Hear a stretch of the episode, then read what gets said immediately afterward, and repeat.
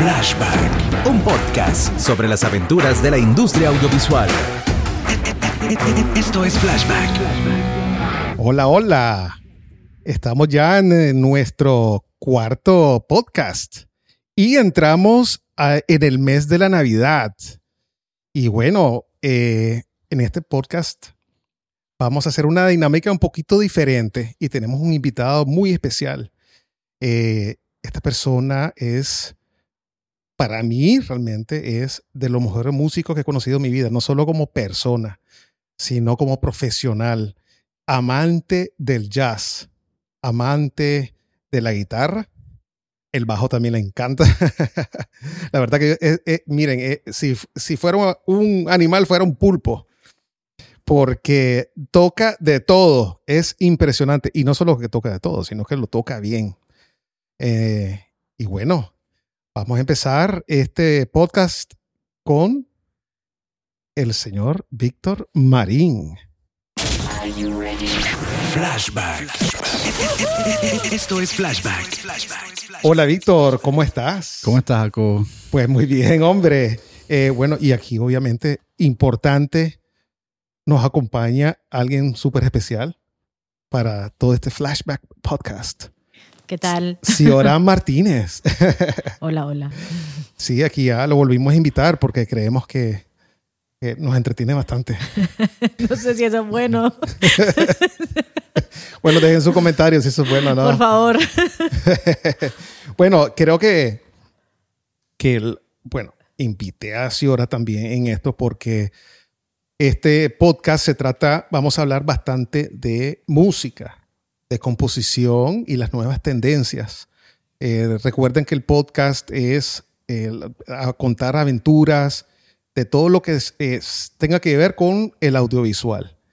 Y bueno, eh, esta vez nos toca hablar de música, sobre todo porque es el mes de Navidad y eh, viene Santa. Viene cantando. Y, y, obviamente diciembre siempre es bonito para hacer música navideña. Pero bueno, antes tal vez me gustaría que, que, que Víctor hablara un poquito de él. ¿Quién es Víctor? ¿Cómo empezaste, Víctor? ¿Desde qué año? Yo porque te conozco, pero quiero que la gente también te conozca. ¿Quién sos vos? Bueno, eh, yo empecé incluso antes de que naciera, pues, porque eh, mis padres son músicos, mis abuelos también. Entonces, esto de la música ha sido de, toda la vida. Pues. Entonces, eh, tenía incluso mis juguetes pues en la casa han sido como instrumentos musicales entonces siempre he estado rodeado de música siempre he hecho música desde que tengo memoria y o sea que tu papá te compraba como una marimba no me la compraba a mí se la compraba para él pues porque yo la agarraba y en serio sí tenía el pero ¿qué, qué, instrumento porque yo creo que tu papá me había dicho que tocaba el órgano el piano sí eh, pues tocaba clarinete ese fue su ah. primer instrumento el clarinete Sí, clarinete. ese, era ese es peludo, sí. Sí, es difícil el clarinete. El sí, es bastante difícil. Y ese fue su primer instrumento. Sí. Ok. Y entonces lo tenía en su casa y vos decías que quiero tocar el clarinete. Exacto. El clarinete creo que nunca lo llegué a tocar, pues un par de veces, pero sí él tenía como, eh, tenía diferentes proyectos musicales, entonces tenía una banda de, para hacer como amenizar conciertos así y o, también tenía como una banda filarmónica, quería hacer algo así. Entonces compraba todos los instrumentos, saxofón, la tuba, el trombón, las trompetas, tenía violines y un montón de cosas. Pues. Y para la banda era como que tenía órganos, eh, pianos eléctricos y ese tipo de cosas. Las percusiones siempre habían pues congas y cosas así. Entonces, donde en el garaje él ensayaba y casi siempre estaba enllavado. Pues. O sea, ensayaba con, con, la banda. Sí, con su banda. ¿Y orquesta también? Sí, tenía una, eh, una orquesta filarmónica, pues entonces... O sea, ¿cuántos músicos? Lo, pues a veces depende, a veces eran 12, 12 músicos, a veces ¡Wow! y él tenía todos los instrumentos. Algunos sí tenían sus propios instrumentos, pues, pero Eh, Y vos te ponías a escuchar detrás de la yo puerta. me ponía siempre, era como, era imposible no escucharlo porque estaban, yo estaba haciendo la tarea en el comedor y estaban ellos ensayando O en sea, el es garaje. un pues. sueño. Eso, yo me hubiera distraído. Sí. Yo no sé cómo, cómo terminabas la- las tareas. Porque... No, era, era difícil, pero, Ajá. Pero ya era, era algo que con lo que tenía, con lo que vivía, pues, entonces, y, y no me molestaba realmente, pero, pero sí me daba más bien curiosidad estar en los ensayos y eh, creo que he tenido la, la ventaja de que yo he sido como bien calmadito siempre, pues, entonces no era tan hiperactivo, entonces podía estar en el ensayo y viendo solo. No te corrían. No me corrían exactamente. Chaval, date, te estoy trayendo. Mucho hablar. No, eso no, Sí. no pasaba con vos. No, no, era como que tenía la paciencia para estar ahí sentadito y, y viendo solo, pues. Pero eso está tú en esa edad, o sea, ¿qué edad tenías ahí? ¿Desde qué edad? ¿Desde, desde bebé? De, bueno, todo eso que ya te cuento es de que ya me acuerdo, Ajá. es como de los 6, 7 años en adelante, pues. O sea, ahí tu cerebro era una esponja, iba captando la música de una manera tan orgánica, natural, y, y- y seguramente iba escuchando hasta diversidad musical, ¿no? Géneros diferentes. Sí, E- esa es otra cosa, porque al final la música es un lenguaje. Y entonces ibas aprendiendo esos lenguajes que ibas acumulando, ¿no? En el tiempo. Exactamente. Entonces era como, eh, fue, fue interesante como eh, sentirme que yo podía hacerlo sin haberlo hecho. Por ejemplo, una vez estaba tocando mi papá eh, y tenía un ensayo y uno de los músicos no llegó, era el percusionista. Ajá. Y yo nunca había tocado la percusión, pero lo había visto tantas veces a él hacerlo. ¿Pero qué, bongo o qué? Eran las congas. Ah, ok. que yo sentí que podía hacerlo, pues. Y fue como que voy a probar.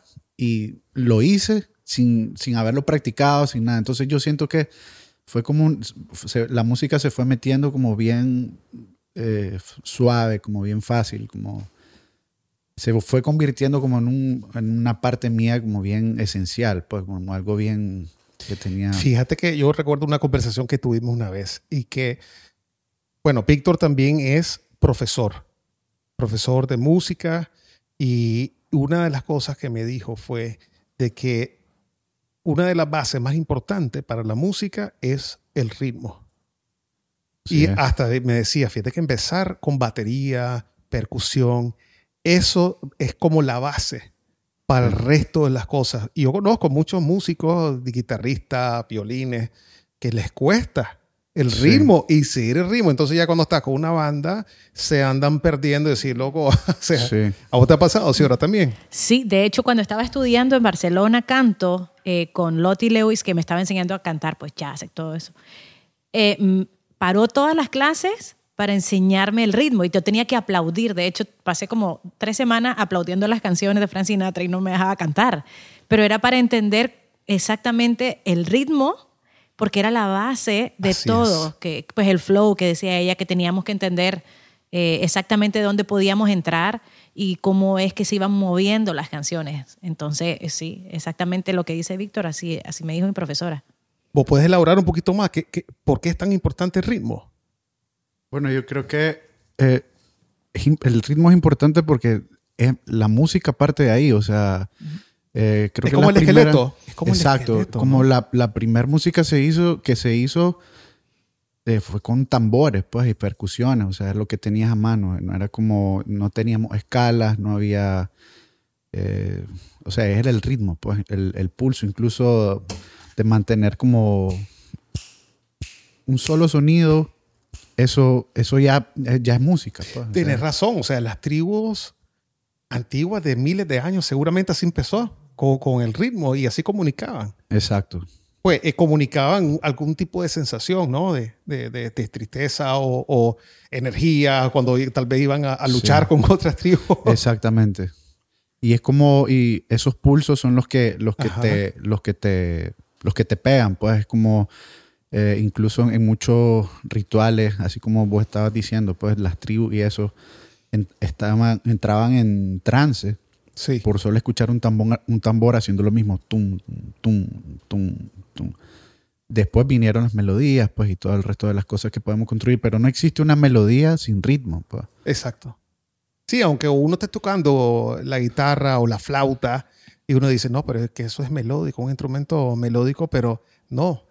Para poder tocar una secuencia de notas, tiene que existir un ritmo, ¿no? Exacto. No, o sea, sin ritmo no, no- realmente no hay una melodía. Sí, así es. Impresionante. ¿O ¿Qué opinas, de eso? No, yo pienso que esa es la base de todo, porque aparte también es, es muy matemático, pesar, yo pues como músico soy pésima en matemáticas, pero entiendo que todo lo que es el ritmo y, digamos partes simétricas iguales que tienen que ver con la matemática, esa es la base de la música, aunque no suena muy artístico, pero realmente así es. Y es, es curioso, ¿verdad? Porque al final te das cuenta que es así y tiene todo que ver con la simetría. La simetría, la matemática, el ritmo, esa es la base de una canción. Pero también hay como ritmos asimétricos, ¿o no?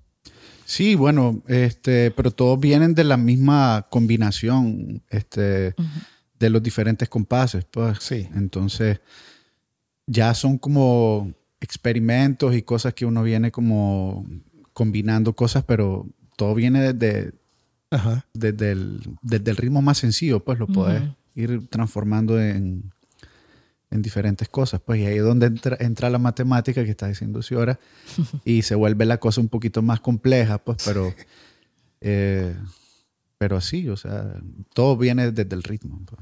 Wow. Y vos, Víctor, contanos qué estás haciendo ahora, en, en el presente, que estás, ya sabemos pues de que tenés un pasado rico eh, musical con tu familia, tu papá. Eh, yo te conozco, de la primera vez que te conocimos es porque necesitábamos un- una guitarra para Aproquén, para Ah, uno de los sí. eventos de. Aproquén, y la. Lisbeth Berríos nos dijo, yo conozco un maje que es buenísimo, dice. Y es Mata, bueno, se me olvidó mencionar, Víctor es matagalpino. Sí, Y Y toma buen café sin azúcar. claro, por supuesto. jamás va a tomar un café sin azúcar, con azúcar, perdón.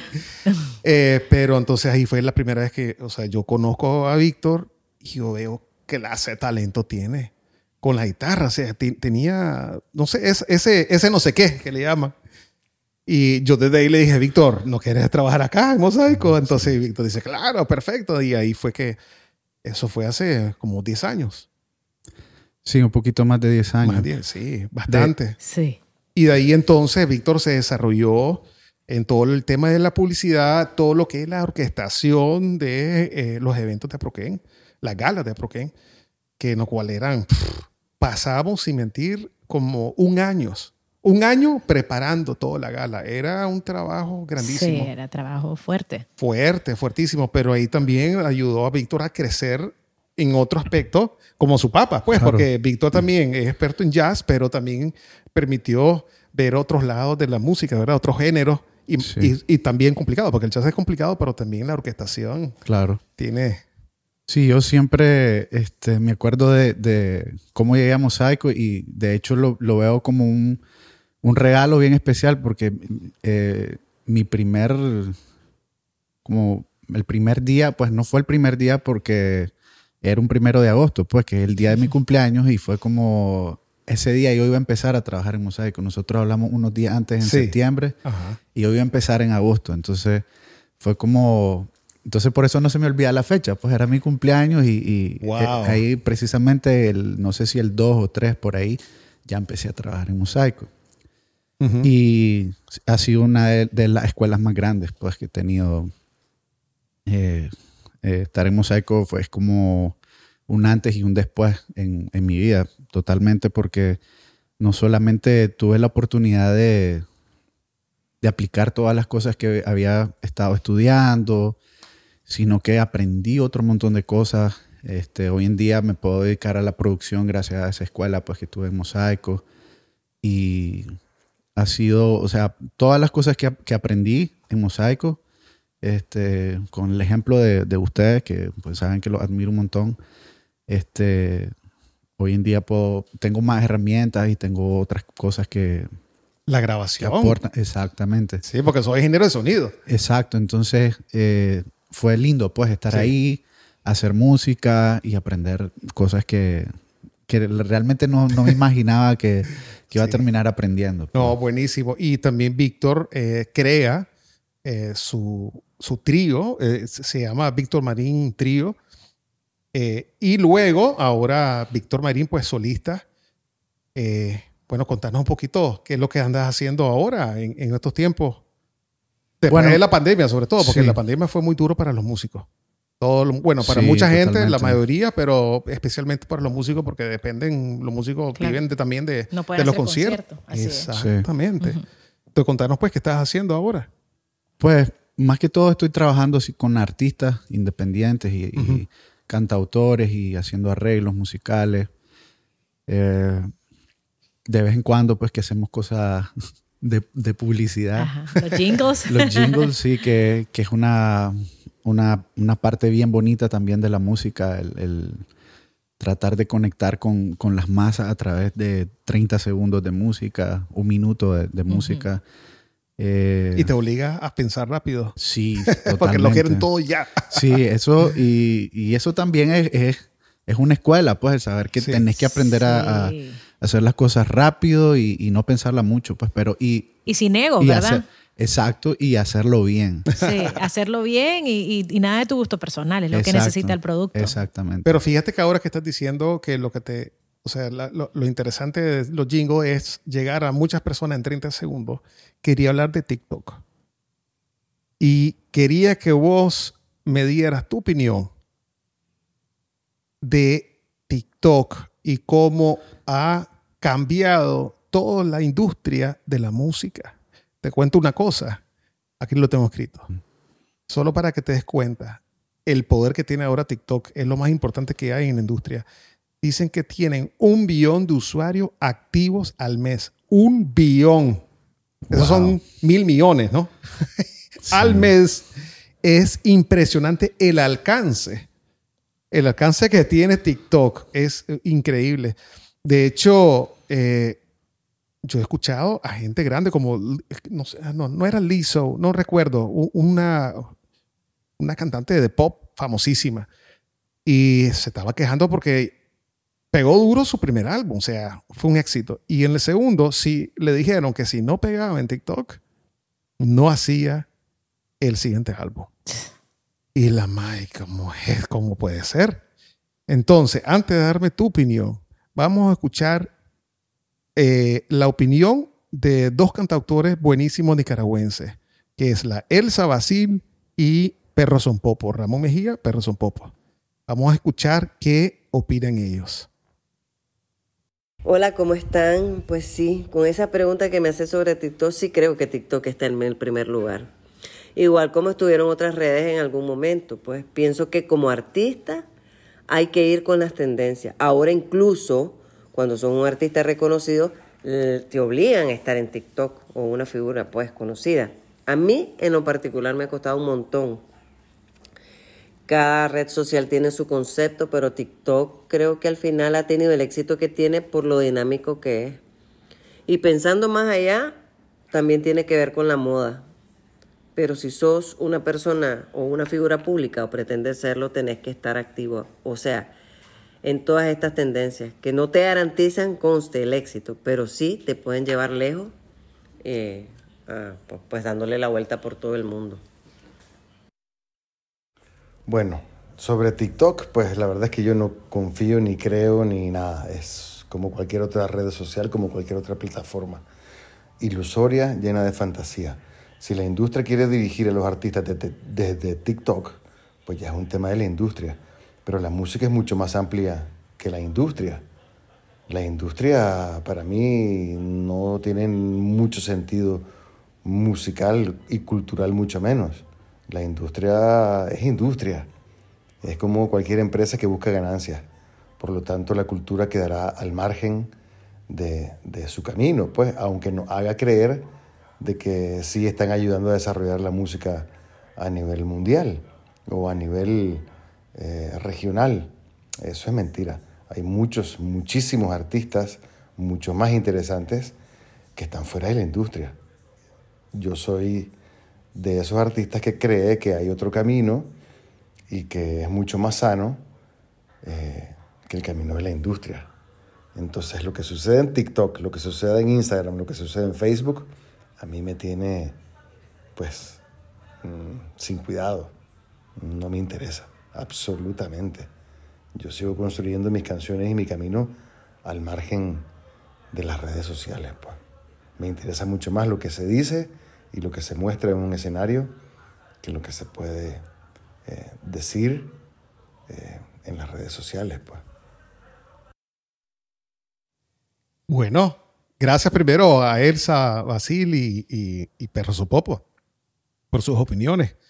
Bueno, una opinión de Elsa creo que fue una opinión optimista y tratando pues, de entender eso. Y la opinión de, de Perro Sopopo también es súper acertada. Creo que nos hace pensar mucho, de tampoco agarrar tan en serio, ¿no? Esa plataforma. Pero me gustaría saber, pues, ¿qué, eh, qué opinas vos, Víctor, de, de esto? Porque realmente TikTok wow, ha, cambiado todo, hasta la publicidad, la industria de la música. Eh, ¿qué, ¿qué, opinas? Pues yo pienso que una red social no, puede definir el artista que sos. Pues. O sea, vos podés cantar o tocar o hacer cualquier, hablando del arte, ¿verdad? Cualquier, cualquier disciplina y puedes estar en TikTok, puede ser algo súper, como decimos, underground, pues, pero algo que no mucha gente le interesa, pero puedes estar en TikTok y te va a ver mucha más gente, pues.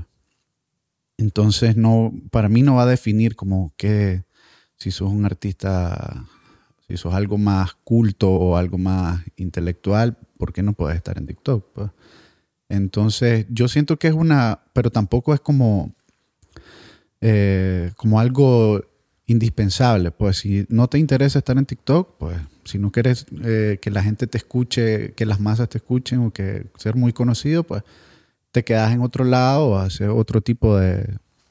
Hace poquito, por ejemplo, vi, ya, yo vi, había visto un guitarrista francés hace como 12 años que vino, vino, hizo un concierto aquí en Managua y lo vi y fue como que me encantó y después cuando, cuando lo volví a ver, nunca, nunca lo busqué, fue como bien difícil encontrarlo y lo volví a, ver hace poquito, volvió a venir y fue como que yo tengo que ir.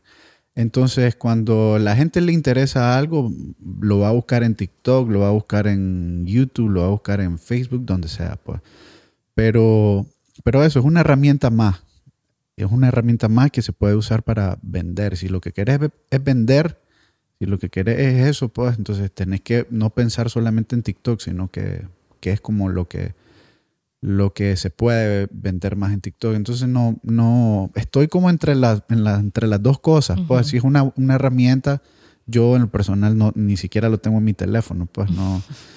Eh, pero, pero sí, pues hay que usar las cosas buenas y que están en TikTok y lo que no, pues si, no te interesa, ¿no? Sí, ahora a mí algo que me llamó la atención que dijo Ramón es la parte de la fantasía también, porque sí es cierto que a veces yo he visto unos músicos eh, que vos decís, wow, son increíbles, pero a lo mejor es una fantasía porque a lo mejor no están ni tocando. Sí.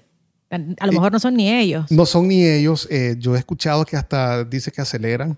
Entonces vos lo decís, a la wow, y eso también hace ver mal a, a los que llevan años y que obviamente no pueden hacer eso porque es irreal, es una fantasía, nadie puede tocar así. ¿Ya me entiendes? Entonces, eh, creo que es importante, y a mí me encanta lo que dice Víctor, pues, porque siempre hay un lado bueno y un lado malo, pero siempre no hay que perder la perspectiva de que, de, diferencia, es como ver una película de Marvel, pues, o sea, no vas a tomarla en serio. No te lo vas a creer. Vas a disfrutarlo, pero tampoco, no lo tomes tan en serio eso. Pero contame vos, ¿ahora qué pensás vos de TikTok? Pues mira, yo pienso igual, eh, que es una herramienta y que el problema, la herramienta nunca es el problema, es el, el, hombre que hace con la herramienta. Entonces, eh, creo que TikTok podría ser un vehículo para que, como dice Víctor, gente descubra algunos tipos de música que ellos no tienen eh, acceso, porque yo sé varios ejemplos de adolescentes que solo tienen acceso a un estilo de música específico, que es el que se escucha ahorita, y que a través de TikTok, por ejemplo, eh, están descubriendo los Arctic Monkeys. Y eso obviamente ellos no tienen acceso a eso porque las radios no los ponen. Para ellos eso es vintage. Yo me siento vieja cuando dicen eso, pero para ellos es como wow y qué buenos que son, pero lo están descubriendo a través de TikTok. Entonces hay un lado positivo de TikTok, obviamente, Y el lado negativo, o, eh, estamos claros, es que ya de por sí las redes sociales es un arma de doble filo absoluta. Desde la rapidez, la inmedi- inmediatez, la superficialidad, porque todo lo tocan por encima. Entonces todo pasa rápido y por eso es que todo dura tres días, porque no es profundo. Entonces, pues creo que hay que equilibrarlo. Creo que tiene que ser una herramienta, pero no tiene que ser el ADN del arte, eh, definitivamente. Es solo como una manera de poder llegar a algún lugar donde antes las disqueras no te lo permitían, porque para mí vos sabes que yo soy absolutamente en contra de la industria discográfica en ese sentido, porque ellos deciden eh, qué van a hacer con vos y te engavetan y, y había- y las decisiones no son artísticas. Entonces, ese problema siempre ha existido. Fíjate que eh, eh, también retomando lo que dijo Elsa y ustedes y, y Ramón, al final es, pues, además de ver las cosas bien y mal, si hubo bueno, Arctic Monkeys, ese ejemplo que dijiste que es buenísimo, porque Arctic Monkeys, nadie lo conocía, es, eh, Arctic Monkeys desde hace cuánto, hace como 10 años, ¿no? Entonces, Sí. gente joven, mi hijo, por ejemplo, que tienen 15 años, y, y nunca han escuchado eso y tal vez jamás lo hubieran encontrado en su vida, pero por TikTok vuelven a pegar. Entonces ellos se reinventaron y como dice la Elsa, vieron las nuevas tendencias porque ellos sí son una banda que quieren vender. Si creen eso, le- les gusta la industria, pues ese tipo de industria, y se adaptaron. Se adaptaron a las nuevas tendencias, estudiaron las tendencias, bueno, esto es lo que vamos a hacer y les funcionó, que, que, que perfecto, pues, que buenísimo. Pero Pero no te tiene que definir, que es Pero lo que es- estabas exacto. diciendo. Ujú. Pero entonces algo sí que yo veo que es negativo es cómo está cambiando la manera de componer. Ajá, exacto. TikTok está cambiando la manera. Ahí es donde ve- veo un peligro. Porque si también la gente se está acostumbrando a esa nueva tendencia de que componer de otra manera para adaptarte a esa moda, como dijo la Elsa, la moda, entonces creo que hay un riesgo que hay que tener mucho cuidado. Eh, si estás hablando, imagínate que dura, ¿cuánto dura ahorita un video de TikTok? De 15 segundos o un poquito más. Eh, y Yo el- no sé cuánto dura. Vos sabés que vi, vi- no recuerdo cómo se llama el cantante. Qué triste, no sé si vos viste esto. Que el más está en el concierto. Y entonces solo cantaba, eh, el público solo cantaba el momento que pegó en TikTok. Y el resto todo el mundo mudo. Y después otra vez venía la parte de TikTok, los 15 segundos, y ahí solo, solo eso cantaban. Sí. Y entonces digo que entonces ahora que todas las canciones van a ser de 15 segundos, o sea, ya no va a tener esa estructura o ese lenguaje rico, porque la, la música también es, es cinematográfica. Es una película, vos contás una historia, es un storytelling. Entonces que ya quitas el storytelling. No sé. Ah, eh, eh, eh, eh, yo he escuchado canciones últimamente eh, de ciertos géneros musicales que son tres frases y después otras tres y las repetís Sí. y las repetís las frases. Claro, pegan, obviamente pegan, pero eso también es como una camisa de fuerza porque no te puedes salir de esas tres frases y, y estoy segura que esos músicos pueden escribir mucho más de esas tres frases porque son buenos músicos. Entonces, ¿qué pasa? Pues Sí, es ahí donde pues yo siento que cada, cada artista tiene que como definir qué es lo que quiere hacer, pues, porque hay gente que realmente lo que quieren es eso, pues, quieren tener seguidores en TikTok, entonces hace eso. Si eso es lo que funciona en TikTok, entonces lo van a hacer. Pues. Eh, para mí un, un ejemplo bien grande y bien bonito, a mí me gusta mucho la, la música de Drexler. Ajá, sí. También escucho Bad Bunny, también escucho un montón de cosas, porque eh, si, si sos productor, si quieres estar como haciendo música y tenés que escuchar qué es lo que está pasando, no, no puedo quedarme Claro. haciendo música si quiero poder trabajar, pues como productor tenés que estar como al tanto de la, de la música y eso, de lo que está pasando. Pero ver eh, cómo, cómo se puede hacer las dos cosas. O sea, puedes ganarte siete Grammys, pero haciendo lo que vos querés hacer sin que nadie te diga, vas, vas a componer un pedacito para TikTok o vas a, vas a hacer aquí lo que querés.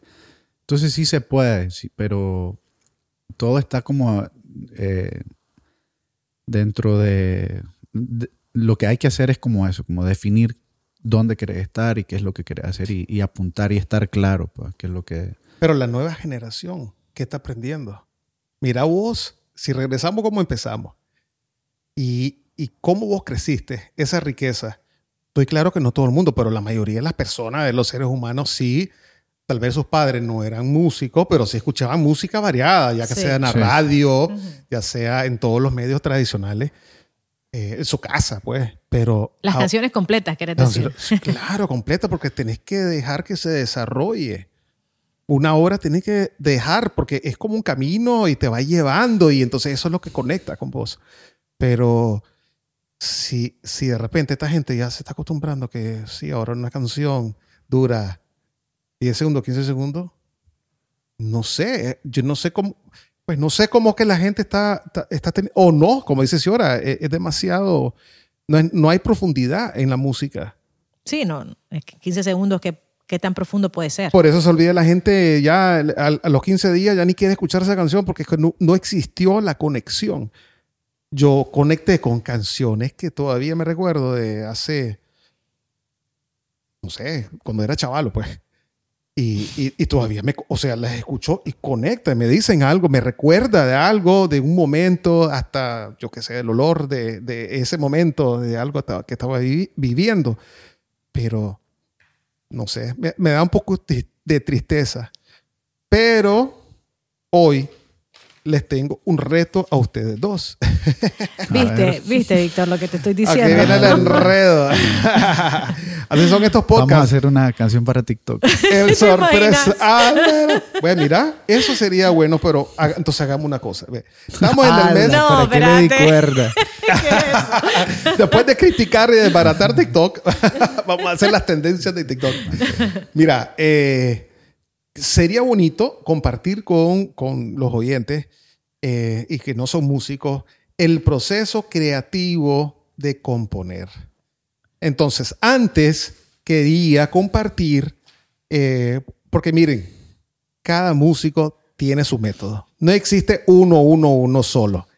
Hay de diferentes maneras. Ya uh, Víctor te va a decir de una manera, Ciora va a compartir su manera y yo voy a compartir mi manera. Pero ahorita vamos a escuchar antes a Elsa Basil y a Ramón Mejía Perrazón Popo. A ver qué opinan o, bueno, cuál es el método de ellos. Eh, para mí escribir una canción siempre describir cómo es mi proceso creativo me ha costado un montón, pues me resulta difícil expresarlo, porque además es variable, ¿no? Sin duda alguna la guitarra es mi aliada, pero es de las experiencias de mi vida una de las más increíbles, porque es como trascender a otro espacio, como estar en una galaxia donde yo voy eh, recogiendo flores, que en este caso serían las palabras para armar un gran rompecabezas que me lleva a un nivel de, de éxtasis a nivel espiritual eh, supremo, pues, o sea, me siento tan feliz cuando logro armar todo, todo ese sentimiento que llevo y me lo genera además muchas cosas, ¿no? Eh, momentos de felicidad, a veces mucha tristeza, a veces este, eh, de la nada me sale, es como estar como poseída de, de, esta pasión por el arte de hacer música. Los procesos creativos, bueno, son distintos para cada persona.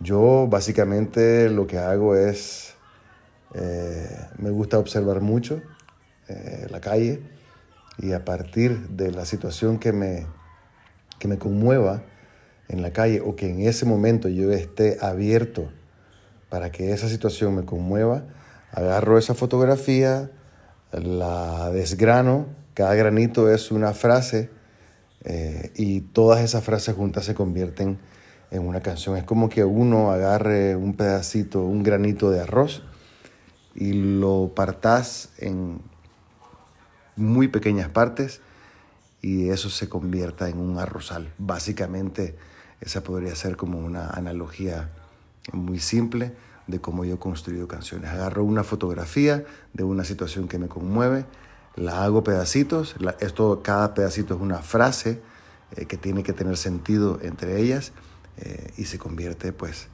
en una canción con melodía, con ritmo eh, y con armonía pues.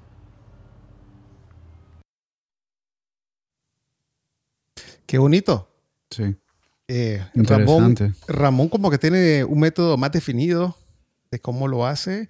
Elsa es más ¿Cómo, cómo lo describirías, Ciora? M- más es- espiritual en ese sentido, Sí, como, tras, Eso mismo. como tra- eh, trasladarse a ese lugar que es como que se parece a la meditación, que don- yo leí en un lugar que, que haces, emitís el mismo tipo de ondas cerebrales cuando meditas, dormís y creás. Por eso es como tan sanador. Y yo creo que por eso que los músicos somos adictos a hacer música.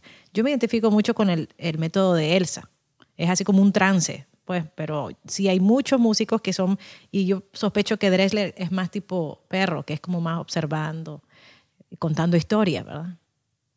¿Vos, Víctor? Pues fíjate que yo he, he tratado de, de experimentar como varios, varios tipos de, de, De métodos. de métodos y siento que, bueno, creo que he aprendido que eh, para algunas canciones, para, en algunos momentos te funcionan más unos métodos y en otros momentos otros. Pues, por ejemplo, a mí me gusta escribir mucha eh, música instrumental. Entonces, el, eh, en mi proyecto a trío, que guitarra, bajo, batería, yo lo que hago es simplemente empezar a tocar con la guitarra y a, escuchar pues lo que está pasando y, dejar que la misma melodía como que me vaya eh, guiando y, y diciendo eh, qué es lo que, qué es lo que viene. Pero en otras veces es como que yo sé lo que quiero. Yo sé lo, yo sé lo que quiero decir, yo sé lo que quiero hacer, yo sé, yo sé cómo quiero que esta canción se mueva o eh, quiero que sea una canción que, que te haga bailar, por ejemplo. Entonces apunto hacia eso. Entonces como hay, hay diferentes, diferentes formas, pues, pero siempre trato como de, de, de que sea una, una experiencia nueva, pues el, el, la- el momento de componer que sea algo diferente, pues no, no tengo como un método así, siempre estoy tratando de, de improvisar, incluso, incluso a veces es como que, bueno, hoy, hoy quiero componer con el piano, o mañana quiero componer con, con el bajo, empiezo con el bajo, o la guitarra, pues, o simplemente empiezo a tararear una melodía, empiezo a, también he hecho canciones con letras eh, y es como que ahí sí tengo claro, aquí quiero decir esto, quiero que la canción se trata de esto. Entonces como a veces las cosas están claras y a veces no están tan claras y a veces cuando no están tan claras te sorprende mucho pues, la, la composición hacia el lugar a donde te lleva. pues. Entonces no es, no es como que tengo un, método bien definido. pues. Fíjate que a mí, a mí me pasa que para poder componer necesito un ritmo. Eh, para mí es como la base y me llama la atención por lo que vos, vos nos estabas explicando, que, que de ahí realmente vienen nuestros orígenes, que todo el, el, ritmo. Si el ritmo está en nuestro cuerpo, tenemos un corazón que está latiendo. Todos los días. Sí. La respiración tiene un ritmo también. Exacto. A veces está más acelerada, a veces está... Cómo caminas tiene un ritmo. Exacto. Sí, cómo hablas tiene un ritmo. Y fíjate que, no sé, yo necesito buscar eh, el, eh, el ritmo y el sonido. Y, y luego, no sé, es como tener unas antenitas de televisión. Y esas antenas, to- yo creo que todos los tenemos, todos los compositores. Y vos solo esperas como que venga. Ahí llega, ahí llega. Ahí llega, llega, como que ahí te conectas, entras como en ese trance y te llega. Pues no. A mí, a mí no me pasa eso como que, tal vez como le pasa a Ramón, de que vio algo y ya se inspiró por eso. No me pasa a mí de esa manera. Tal vez lo, lo mío es un poquito más como la Elsa también. Ujú. ¿verdad? Que es más como espiritual y algo que sentí en ese momento y como me, es, es- es más como anímico. A mí- Eh, como, como- mi emoción en ese momento. Yo, a mí lo que me ha, interesante que me ha pasado con esto del ritmo es que eh, ya tal vez ese es un proceso como post composición y es como que hace una canción y ya después es como que empezar a buscar el ritmo y es como que está bonita la canción me gusta pero voy a probarla un poquito más rápida o voy a cambiar el estilo voy a hacer otro género voy- tal vez la había hecho como una balada voy a probar a hacerla en qué sé yo en un merengue una cosa así y entonces probar y, y de repente te, Te sor- sorprende Te da sorpresa, ¿verdad? Sí, es cierto. sí. Eso pasó con Luis Enrique. Mejía, yo no sé mañana. Y creo que Sí. estaba en, creo que estaba salsa, ¿no? Y de repente le hicieron en pop y funcionó súper bien. No, eso es O lo que fue- estás hablando. uf. O al revés, pues no O recuerdo qué revés, fue. Sí, exacto. Eso es lo que te digo. Pero, Y, de- y hay sorpresa. pero ahí ya, ya estaba como tal vez compuesta la canción y ya dije, y ya grabada y todo. Ah, ok, Dijimos ok. como, dijimos como, vamos a hacer ahora una versión en, en Ujú. esto. Pero eh, eh, llega un momento en que, que vos decís, bueno, la canción está así, esta es la estructura, ya tengo la melodía, Ajá. ya tengo los acordes, ya tengo esto, pero voy a probar y voy a empezar a, a como a empujar los límites de la canción, a ver hasta dónde puedes llegar. A veces te suena como que decís, no, esto está horrible, voy a cambiarlo. Pero a veces te sorprendes, pues. Entonces, en- creo que en el caso, por ejemplo, de, de cuando, cuando hacemos lo- los jingles, es como Los jingles para mí es diferente. Son bien específicos. Y es como Sí. que aquí este es el ritmo, porque Sí. incluso tenés unos visuales que Totalmente. Ahí que sí me, me guío más por la melodía. La letra. Pero la letra también ahí eh, tenés que respetar ciertas par- Sí, hay eh, palabras, tenés clave. que decir, así es. Sí, porque al final es una publicidad.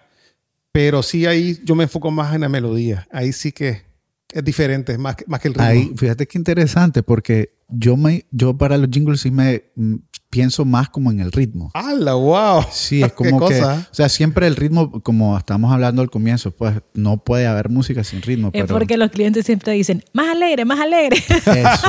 Entonces, más alegre, más alegre significa o Sí. más rápido o más semicorcheas, ¿me entendés? En, en- en Sí. cierto instrumento o vas como poniendo más cosas y entonces eso te ayuda como, como- es, es algo rápido, pues, de si lo querés más nostálgico lo haces más despacio, si lo querés más alegre va, va más rápido. Sí. Bueno, yo creo que aquí me están distrayendo un poquito los dos. ¿Por Vamos qué? a, vamos a concentrarnos en el reto. Miren, vamos a ponérselo más suave, más, más Por facilito. favor. Eh, sería hacer un círculo armónico. Tal vez sería bueno, Víctor, que nos explicara qué es un círculo armónico y una melodía. Eh, no, neces- no es necesario hacer una letra, porque yo creo que sí, la letra eh, nos podría tomar mucho tiempo hacerla, también porque la, o sea, la letra es un poema, en realidad. Y tiene ritmo, tiene métrica, eh, y, tiene que, ¿cómo se llama? Rimar. Entonces, bueno, eh, no sé si, si les parece eso, que hagamos una melodía, eh, él te va a hacer un ritmo armónico y vos hacer la melodía. Pues eh, tenemos derecho a opinar aquí, porque aquí no tiraron esto, Víctor. Bueno, te voy a permitir opinar. ¿Qué decimos? Sí, señor. Sí, señor. ¿no? Podemos decir no, señor. No sé yo. Ya no sé, la gente después va a decir, uy, no pude. Qué aguados. Uh, uh". no, eh, ¿les parece? Ok. Sí, Ok. démosle. Pero ¿qué querés Ves que que les pregunté, a ver si les parecía. Pero que vamos a hacer lo que querramos o, cómo es. Lo- cualquier estilo de música. Es o- que aquí es bonito que vean, porque ya ves que hablamos que hay diferentes métodos de composición. Y una cosa es hacerlo solito y otra cosa es hacerlo en colaboración, que es, ya es otra historia. Ahí tienen Sí. que ver cómo, cómo unir esas dos, llegar a un acuerdo de cuál va a ser el método. Obviamente nadie es que se pone, ¿qué- cu- ¿cuál va a ser el método? ¿Cuál es tu método? No pasa, simplemente eh, para que sepan, es como una, es algo que, que pasa automáticamente, nace solito. Y, y cuando nace solito, fluye y, y- y queda algo espectacular como va a pasar ahorita. Así es la cosa. Ok. Pero, o sea, cualquier- Víctor empieza el muso, El muso. en muso, Víctor. Y va a hacer algo, bueno, no sé, que, que tal vez como es navideña, está como, bueno, te voy a dar una referencia como hacen los clientes, eh, como esta, Feliz Navidad, la de... Algo alegre entonces. a- alegre, ¿ves? Este es el ritmo, algo alegre, algo alegre. Algo alegre, dinámico, Ah, ok. que pegajoso Y bonito. y bonito. Y bonito. Y para y bonito. mañana. Bueno, empezá, Víctor, o no sé si ahora sí, o si te, no sé. que- Yo prefiero algo como osa. Yo prefiero que no sea alegre. Hagamos vozas, pues. Sí, Mejor, también, ¿verdad? sí. Puede ser, estamos, pues, pero puede eso. ser una voz alegre, no romántica, triste. Pues es que es alegre, pero no alegre así, alegre como navideño. Sí, tampoco es merengue, pues. Pura excusa. Miren, tienen que escuchar esto. esto sí, es, todo esto es el proceso creativo para que se den cuenta, ¿ok? Quejarse, que esto no, que me duele la garganta, que no he afinado, Eso que me incomoda la mí. guitarra. A que nos maltraten, vinimos. Ah, sí, ya me di cuenta. La gente es delicada.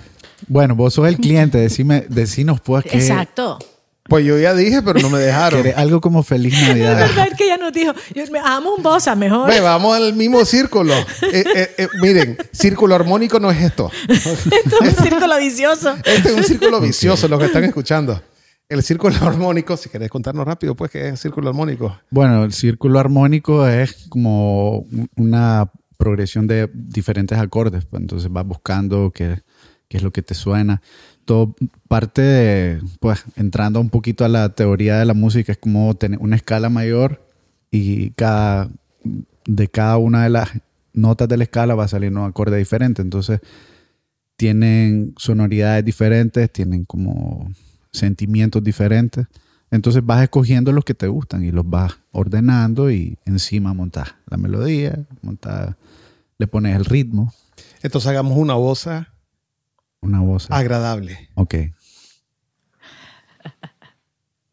Entonces Víctor va a empezar a hacer como una guía para Ciora de, de este círculo armónico. Él, él va a buscar ciertos acordes que nos va a dar esa sensación de, de que estamos, estamos bien, nos sentimos bien, estamos compartiendo con familia esa sensación, pero con, con, con esa camita eh, de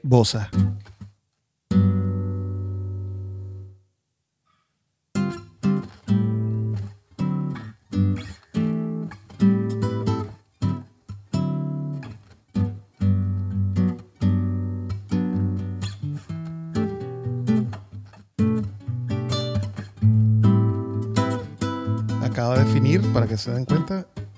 Este ya el círculo armónico, ya se ahora está escuchando ese círculo armónico. Y está pensando en este momento una melodía. Pues pensando, pensando, no lo pienso. Solo sale. Solo sale. Exactamente. Están las antenitas ahorita.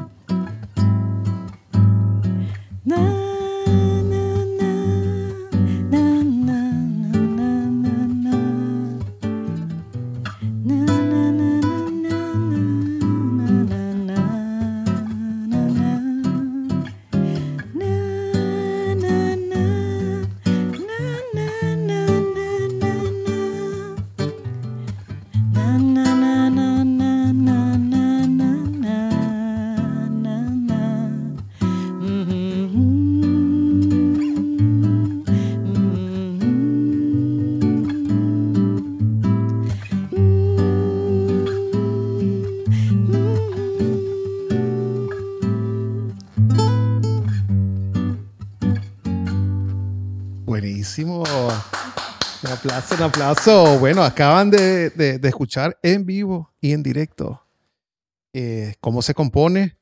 Eh, bueno, yo, yo creo que quedó súper linda, preciosa.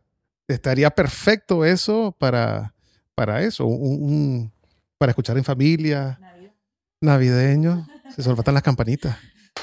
Sí, pero así es el proceso. Claro, ahorita estamos a quemarropa.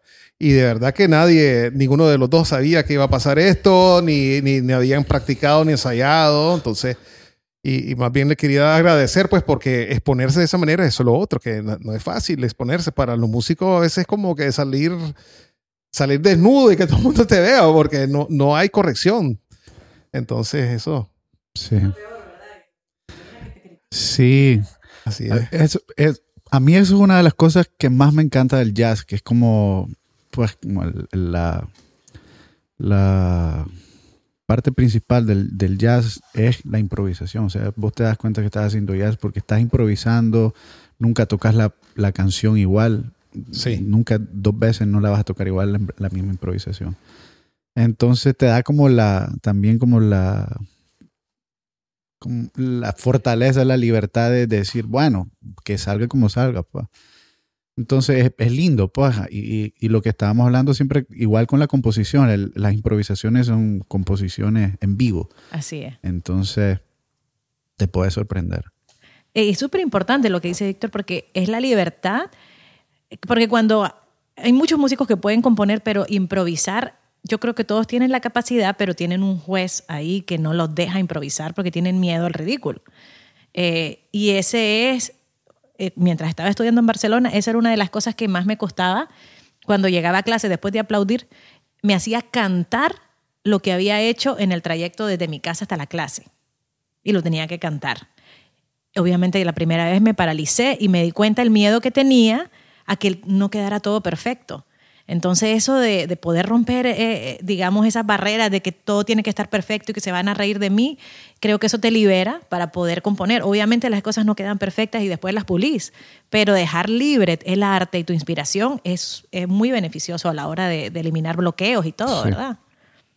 Sí, porque el, el bloqueo de músico es... Es grave. Sí, es terrible. Todos hemos pasado por eso. Sí. Y tienes que buscar una fuente de inspiración donde, donde sea. Sí, muchas veces es solo sentarte y decir, bueno, lo voy a hacer. Pues, Así es. Suena, suena así fácil, pero, pero sí se puede. Pues como a veces sentís que no, no, no me sale nada, no. Los descansos son buenos a veces cuando estás como fundido. Pero, pero siempre se puede como terminar la idea. Claro. Tal vez estás pensando demasiado cuando estás bloqueado. Sí. Hay que pensar menos ser. y sentir más. Eso, ¿eh? Ese, ese es un buen wrap-up. Para que veas, pues. Hay que estar más conectado el corazón y el alma para realmente componer. Creo que es importante eso. Y bueno, agradecerles a ustedes dos otra vez por acompañarme en el podcast. Que sí, gracias, señora. Gracias. Gracias Eh, a ustedes. don Víctor. Y bueno, Víctor, eh, ¿cómo te pueden seguir, Víctor? Bueno, en Instagram estoy como Víctor Marín B. Y en tengo mi página web, eh, victormarin.co. Buenísimo. Sí, sí, ahí pueden seguirlo a él. Creo que, creo que también tienes en YouTube, ¿no? Sí, también. Tiene YouTube, YouTube. tiene eh, un buen, varios videos si, si lo quieren seguir ahí para escucharlo. Eh, y grabó un disco buenísimo con Víctor Marín Trío. Eh, ¿Ese dónde lo pueden escuchar? En Spotify, bueno, en todas las plataformas, el primer disco y próximamente va a salir un segundo disco que ya está preparado desde hace Pero en. Spotify, ¿cómo tienen que buscarlo en Spotify? Víctor Marín. Víctor Marín, perfecto. Bueno, bueno saberlo. Y, y les recuerdo seguir eh, este podcast, el Flashback Podcast, en todas las redes sociales. Y bueno, igual estamos en Apple Podcast, Spotify, YouTube y, y Instagram. En Instagram vamos a poner siempre eh, fragmentos de los mejores momentos del podcast. Y, y bueno, los esperamos. No estás en TikTok. Fíjate que no sé, no he escuchado podcast en TikTok. Me imagino, 15 segundos de podcast. O 30. ¿Cuántos que duran TikTok? No Eh, sabemos. no sabemos, ¿ves? No estamos actualizados con no, eso. bueno. Bueno, Yo puedo vivir así todavía. hoy ¿no? me llevo una tarea de aquí. Voy a, voy a ir a ¿A descargar cuánto el- dura un TikTok? Sí. Buenísimo, pues. Gracias a todos por escucharnos y nos vemos en la próxima. Flashback, un podcast sobre las aventuras de la industria audiovisual. Esto es Flashback.